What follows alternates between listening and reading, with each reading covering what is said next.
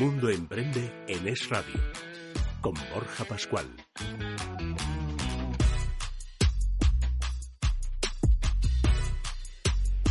Y para finalizar el programa someteremos a debate y reflexión el cambio de paradigma de los medios de comunicación, bueno, pues del papel a lo digital, de los soportes tradicionales a los alternativos.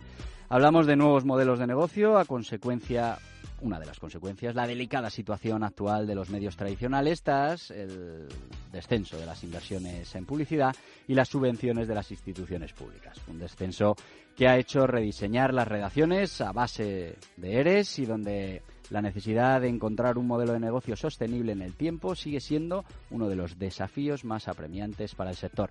Y lo hacemos con nuestro tradicional Javier Galúe, consultor de comunicación de emprendedores y empresas, y Jesús Ángel Rojo, periodista, escritor y presidente del grupo de comunicación El Distrito. Buenos días a los dos.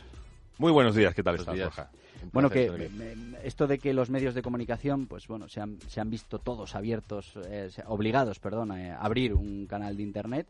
Eh, ¿Qué resultados está, está dando? ¿Esto realmente es una estrategia efectiva o, real, o, imprescindible ahora mismo para un medio de comunicación?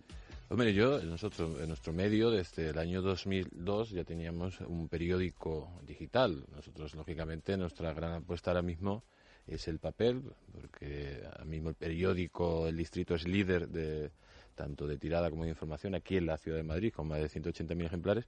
Y ya vamos apostando también por, por la era digital desde el año 2002, que ya han pasado casi 15 años. Yo creo que es de los primeros digitales que, que hay aquí en, la ciudad. ¿Qué es lo que sucede con los digitales o con el mundo digital en su conjunto de la información? Desgraciadamente, a la hora de realizar una campaña, hay tantos digitales que atomizan totalmente la, la, información. ¿Qué quiere decir eso? Que es una lucha por el, por el lector brutal. Mientras que, por ejemplo, lo que, lo que vemos con el papel en su conjunto es eh, que si nosotros, en vez de hacer 180.000 ejemplares, hiciéramos pues 300.000, ese producto se seguiría consumiendo. Entonces, eh, si es verdad que hay que nunca hay que dejar el, digital y, va a ser el futuro y se está trabajando pero todavía hay un arraigo por lo menos en el, en el, en el papel en la ciudad de Madrid y en lo gratuito lógicamente eh, que hace que se, se, demande todavía bastante el producto. Ahora mismo mm, qué es lo que interesa qué es lo que verdaderamente está buscando digamos el lector o el anunciante pues segregar segregar mucho, digamos, su, su impacto en su público objetivo. Desde el punto de vista de que eh, Internet te puede hacer una segregación eh, como informativo digital, eh, pues muy concreto, en el sentido que puedes crear secciones de distritos determinados, pero nunca te va a llegar al número, al número de, de, público que puede llegar, por ejemplo, el papel siempre con tiradas pues bastante grandes, ¿no? En ese sentido. Pero en, en, mm, en conclusión, yo creo que, son dos elementos eh, que, hay que cultivar, que tenemos que poner a disposición del, del público y que, por supuesto, son totalmente complementarios y esperemos que, continúe, muchísimo tiempo, ¿no? Sí, lo que pasa es que depende del nicho donde te maneje. Acabamos de ver que hay dos medios muy importantes que han cerrado ahora mismo, que tenían añísimos eh, como ese Interview y Tiempo, que eran de las revistas más vendidas. Y depende, como digo, mucho del modelo. La única, eh, yo diría, aspecto negativo es que con la proliferación de medios digitales, los anunciantes cada vez, como tú dices, eh, se dispersan más y es muy complicado mantenerlos económicamente, lo que implica en la calidad del contenido, en, en la capacidad que tienes de crecimiento y eso, hombre, al final, al final para la gente es muy bueno porque tiene muchísima oferta, pero para el emprendedor como tal es un reto sumamente complejo. Exactamente, ¿no? La verdad que es tal la automatización, porque cualquier persona puede crear un, digital, eh, toma un dominio, diseña un periódico digital y empieza a, dar contenidos, o cualquier blog, etcétera. Pero eh, eso verdaderamente, como dice él, o va a un público muy concreto, muy sectorizado, que tiene su éxito, o si estamos competiendo desde el punto de vista generalista o localista eh, en la ciudad, por ejemplo, de Madrid, en, en conclusión, pues se atomiza mm, demasiado lo que hace que los medios tradicionales, aunque parezca que, están en decadencia, siempre hablo de medios tradicionales gratuitos, porque es verdad que la, prensa de pago está en, un declive, desgraciadamente, muy grande. Todavía tiene ese, ese empuje y esa, esa marchante sobre el conjunto de la población, precisamente porque es gratuito, igual que Internet, y se lo dejas. Bueno, pero hemos de decir que el modelo de prensa gratuita tuvo su burbuja y, después han desaparecido prácticamente escritas, sí, sí, han desaparecido prácticamente eh, todos los diarios eh, que, lideraban en aquel momento, los generalistas me refiero. Eh, y eso también nos tiene que hablar de que, de que ese modelo mm, tampoco llegó a funcionar, ¿no? Es decir, fue muy popular, pero realmente no debía ser efectivo o eficiente a nivel de publicidad a coste porque, porque han, tendido todos a desaparecer. Pero, ¿sabes por qué verdaderamente han desaparecido, digamos, los diarios digitales, perdón, los diarios de papel gratuitos?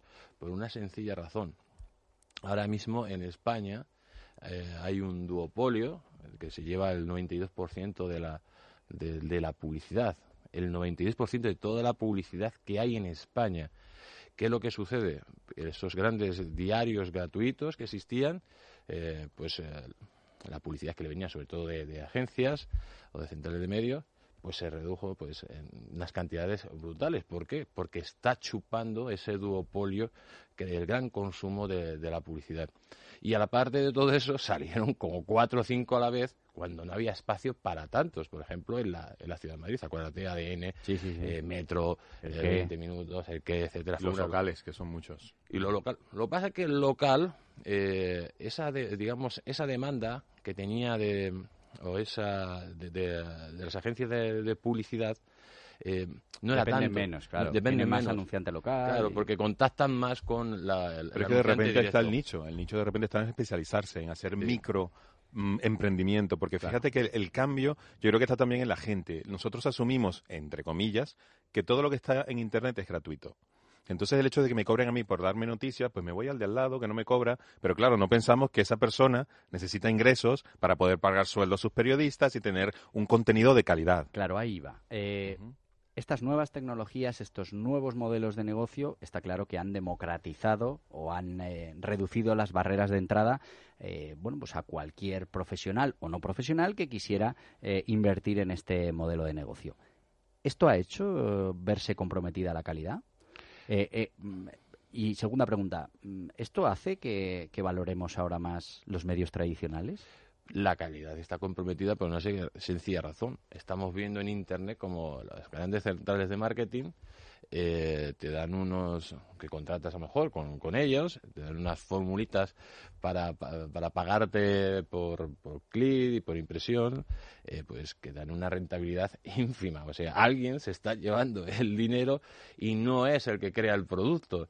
Esto está pasando un poco como los agricultores, ¿no? O sea, el, agricultor al final, que es el que hace todo el esfuerzo, pues al final sus márgenes de, de, beneficio son mínimos y hay un intermediario que es el que se está llevando las botas y, y eso a la larga, pues lógicamente eh, redunda o, afecta a la producción digamos del, del, producto. Estamos no estamos estamos hablando de, grandes empresas que, que, están controlando casi eh, pues en exclusiva pues campañas muy grandes y que pues está dando supuestamente están dando unos resultados a un coste ínfimo resultado ínfimo al medio cuando, eh, digamos, esas campañas anteriormente eran muchísimo, muchísimo más caras y daban lugar a poder generar un producto muchísimo mejor. Sí, lo que pasa es que hablamos siempre de credibilidad. Todo va en función de eso. Si tenemos un youtuber que tiene 25 mil millones de seguidores, perdón, 25 millones de seguidores aquí en España, tiene muchísima más influencia e incluso mayor credibilidad en todo su público que cualquier periódico. Y realmente no sabemos cómo esa persona está dando información, si la está corroborando, que seguramente no, no lo sé, pero eh, se está perdiendo un poco eso, el sentido de verificar nosotros mismos como sociedad, como ciudadanos, de dónde viene esa información, si lo vamos a creer o no, porque claro, entre fake news, entre intereses creados, entre un montón de características, sencillamente estamos recibiendo información que no son las correctas. Pero ojo, que los medios tradicionales y los periodistas de los medios tradicionales también beben de esas Ah, eso, aguas. es que claro. Y, y alguna de esas noticias eh, la hemos visto en medios eh, tradicionales importantes. Sí, sí, sí, por supuesto. Si estamos hablando de credibilidad, ¿qué medio hoy en día tiene excesiva o suficiente credibilidad? Diga, decirme alguno. Mundo Emprende, por supuesto. Es uno. Segundo. El, el, el distrito. El es- distrito. Es, es radio, Eh, libertad Mira, digital. de, de 2000 más o menos llevamos el, el, el uno por mil. Quiero Sí. decir, Y- todas las instituciones Igual han nuestra opinión, la de ambos, ha sido un poco interesada. Pero, pero, pero no dudo, ¿eh? lo, de la- lo- lo que sí eh, eh, entiendo yo que, que, bueno, es verdad que esto de los medios de comunicación eh, eh, está conviviendo la parte tradicional y los nuevos modelos, pero eh, esto no es nuevo, esto ya ha pasado en otros sectores y al final eh, sí que se permite esa convivencia ¿no? de ambos modelos que, que además la, la enriquece. Si te vas a las generaciones más jóvenes, eh, se están informando por Facebook, por Twitter, leyendo titulares solamente. Y si nos vamos, si nos vamos solamente a ese perfil, va a haber que te- hacer un cambio brutal de modelo para que sea exitoso a nivel económico para los emprendedores.